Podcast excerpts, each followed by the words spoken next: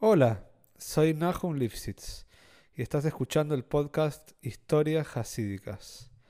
Espero que disfrutes las historias que aquí contamos y te cuento que la intención de este proyecto es llegar a la mayor cantidad de gente con las enseñanzas de estas maravillosas historias. Si querés apoyar al podcast o tenés algún comentario, no dudes en contactarte al mail que está en la descripción. Y ahora sí, a disfrutar, aprender y poner en práctica. Este maíz es Lunif. Este maíz es Lunishmas Ben y Rafael Akoyan Ben Shlomo. El maíz que vamos a contar hoy salió en la revista Beis Moshiach hace ya algunos años. Se cuenta que había un Bajur, un joven de Jabad, que estaba en una estación de tren en Europa, en una zona que no sabemos, pero entendemos que la presencia de Yehudim era muy escasa, había muy poquitos Yehudim, era extraño ver justo un Yehudí en esa estación de tren. Y en particular, este Boger se encuentra con un eh, con un Yehudí, un Hasid, ¿sí? Eh, no de Jabal, pero con todos los atuendos hasídicos, con toda la ropa hasídica, y le llama mucho la atención. Y ya que los dos tomaron el mismo tren, el Bajur decidió acercarse a esta persona y preguntarle qué lo traía por acá, si estaba de visita, qué estaba haciendo. A lo que este Hasid le contestó, dice, no, yo vivo a unas estaciones de acá y estoy yendo a estudiar un shiur de Hasidut y por eso estoy tomando ese tren. Entonces Bajur no pudo contenerse y le preguntó qué, qué extraño que vivas por acá y no hay una comunidad quizás eh, hasídica tan fuerte.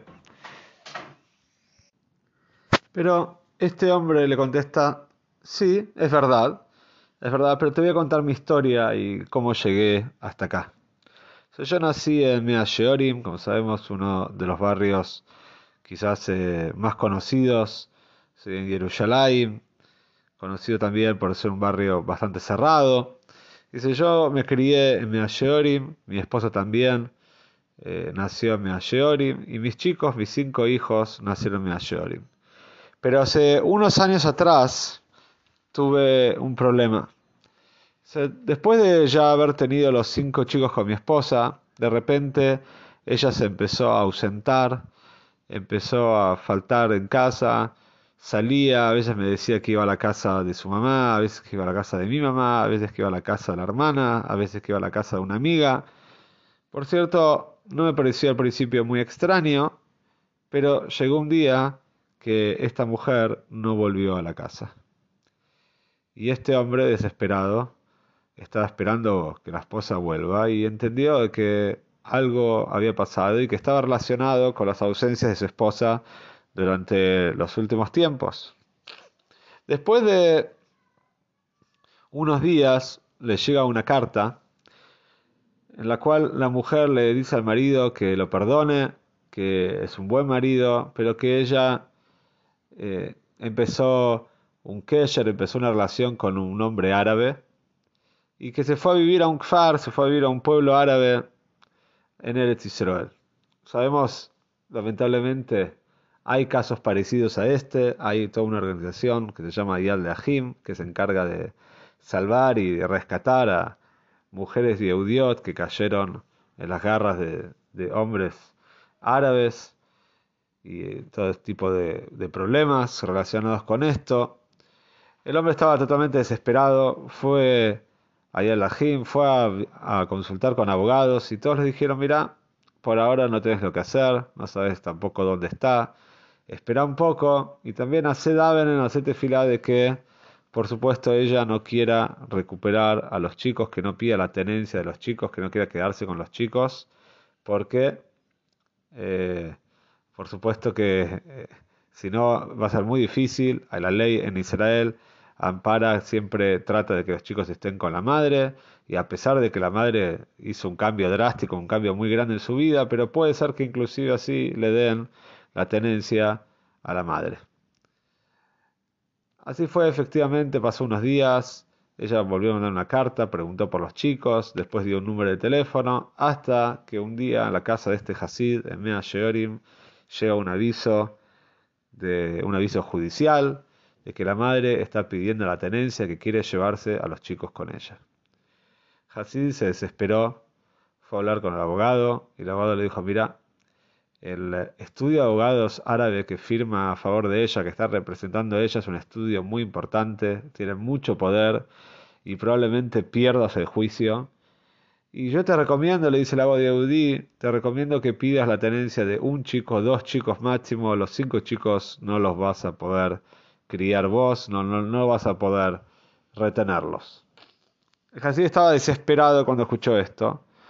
Todos los días eran días de mucha tristeza, de mucha frustración, por supuesto también de mucho daven, de mucha tefilá. Y un día, caminando por la calle, se le acerca un conocido, un conocido que de él, que era un Jabadnik, le dice, ¿por qué estás tan mal? El hombre, acostumbrado a la, pregunta, derramó su alma, le contó toda la historia. Y Hasid le dijo, mira, seguramente querés escribir una carta al Rebe, no sé si le contaste ya al Rebe todo lo que pasó. Este maíz pasó después de Gimel Tamus, pero sabemos la costumbre de Xidim de seguir escribiendo al Rebe. Seguramente le escribiste o lo querés escribir. El hombre contestó con sinceridad, dijo yo no soy un Hasid de Jabad, no, no, no, no costumbro. Pero el Jabad le dijo de ninguna manera tenés que escribir, no perdés nada, sentate conmigo, vamos a fijar un día y vas a contar toda la historia. Y así fue, se sentaron a escribir. Y cuando ven, eh, como la costumbre es poner la, carta en un libro de Igret Kodesh, de cartas del Rebe, abre una carta. Y la verdad es que la mayoría del contenido de la carta no se sintió identificado. Hubo una sola reglón, un solo reglón de todos que este hombre se identificó con la carta. En este reglón que decía, decía lo levater, que no hay que claudicar, no hay que darse por vencido cuando el tema está relacionado con el ginos, con la educación de chicos y Yehudim. Que no hay que darse por vencido, no hay que claudicar de ninguna manera, hay que hacer todo lo posible. El padre cuando ve esta, este reglón se siente muy identificado, siente que su mensaje para él y dice voy a hacer todo lo posible para poder quedarme con mis hijos. Llegó el día de la audiencia y los abogados árabes que representaban a la mujer, la mujer también estaba ahí, por supuesto un clima de mucha tensión. Los abogados árabes empezaron a explicar cómo la ley israelí defiende a la madre y le da lugar a la madre y que la madre crió a estos chicos y siempre dio de comer, los crió y los bañó y el padre generalmente estaba fuera de la casa, estaba estudiando, estaba trabajando y cómo corresponde que los chicos se los lleve la madre.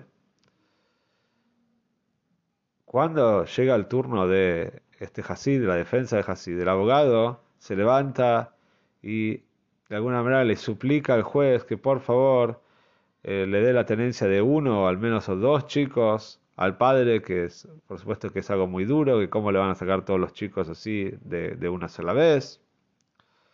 Cuando el Hasid escucha esto, se pone como loco y dice, ¿cómo? Yo no quedé esto con mi abogado, yo quedé que vamos a pedir la tenencia de los cinco chicos. Inmediatamente se paró, le explicó al juez que este abogado no está diciendo las palabras que él le dijo, que habían acordado, y pidió quedarse con la tenencia de los cinco chicos. Y cuando el juez le preguntó si tiene algún argumento, si tiene alguna explicación, él dijo, yo escribí una carta a Rebe Lubavitch, y ahí en la carta me salió, yo me sentí identificado con el mensaje de que lo le bater, de que no hay que claudicar, no hay que dejar de lado nunca un tema que tiene que ver con la educación judía de los chicos y por eso es que pide la tenencia de los cinco chicos para que puedan seguir el camino de Torah y El juez pidió unos momentos para poder meditar eh, el veredicto, se fue a su cuarto, a su oficina y de repente la mujer que estaba ahí, la ex esposa de este hombre, empezó a gritar le agarró un brote, se puso muy pero muy mal, empezó a insultar a los Yehudim, empezó a insultar a su ex marido, se puso muy muy nerviosa. Y los abogados le decían, por favor, no grites, no te pongas así, no, vamos a perder el juicio, le van a dar la tenencia a él. Al final, el juez entra, que ya había escuchado todos estos gritos, y la mujer seguía gritando incluso cuando el juez llegó, y cuando le tocó el turno para hablar al juez, él explicó que a pesar de que la ley de Israel puede ser que le da preferencia a la mujer para que críe a los chicos, pero en este caso esta mujer no quiere criar chicos sanos, sino quiere criar chicos que no van a estar sanos, no van a tener una salud mental adecuada, eh, yéndose con la madre. Y obviamente vio que, esta mujer no estaba en sus cabales, no estaba bien. Y Bor Hashem el se pudo quedar con los cinco chicos. Pero el maíz no termina ahí, porque una semana después, de manera totalmente informal, el juez se comunica con el padre de los chicos y le dice, mira, esto es algo que no debería decirte, pero de manera no oficial, te comento que es verdad que en esta audiencia vos pudiste quedarte con los chicos, pero seguramente la madre va a apelar, va a hacer otro juicio y tu situación va a ser muy complicada. Así que yo te recomiendo que lo antes posible, mientras que puedas, que te vayas del país, que te vayas del Israel con todos tus chicos y para estar en un lugar sano y salvo y que no puedan sacártelos o intentar sacártelos nuevamente. Y así este Hasid le cuenta en el tren al Bajur, le dice, por eso estoy acá, vivo acá cerca, mis chicos van todos los días en el tren, van, eh, van al Heider de Jabad, ya que me sentí que de alguna manera el, el Rebe mandó el mensaje adecuado para tener las fuerzas que, me permitieron poder eh, luchar y quedarme con los chicos. Y este es el maíz de Boro Hashem, de estos chicos con el padre y cómo pudieron seguir cumpliendo el y seguir por el camino eh, que Hashem quiere.